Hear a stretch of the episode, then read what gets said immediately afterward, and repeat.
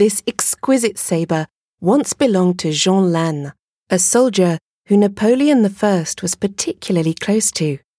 Napoleon once described him in writing as one of the most distinguished soldiers France had ever seen. Before he volunteered to join the infantry in 1792, Lannes worked as a dyer's apprentice. Demonstrating great strength and bravery on the battlefield, his career took off at lightning speed and earned him the title of Marshal of the Empire in 1804, a military distinction that had only been brought back that very same year. During the First Empire, marshals and senior officers formed a new military aristocracy.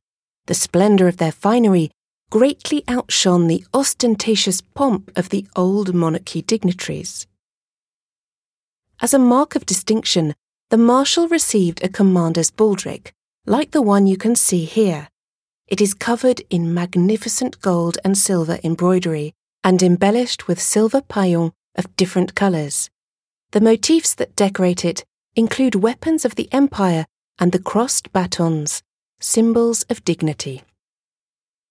As for the sabre, it was made by the Versailles Arms Factory, run by Nicolas Noël Boutet. He was the factory's artistic director and one of the most prestigious gunsmiths of his time.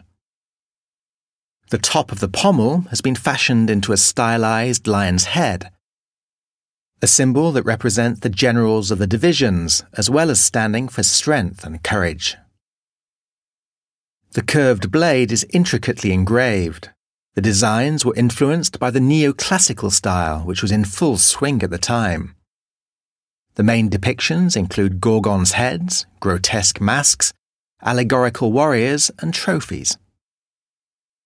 Take a closer look at the portrait of Marshal Lannes on your left and you will see him wearing this elegant sabre in its lavish baldric.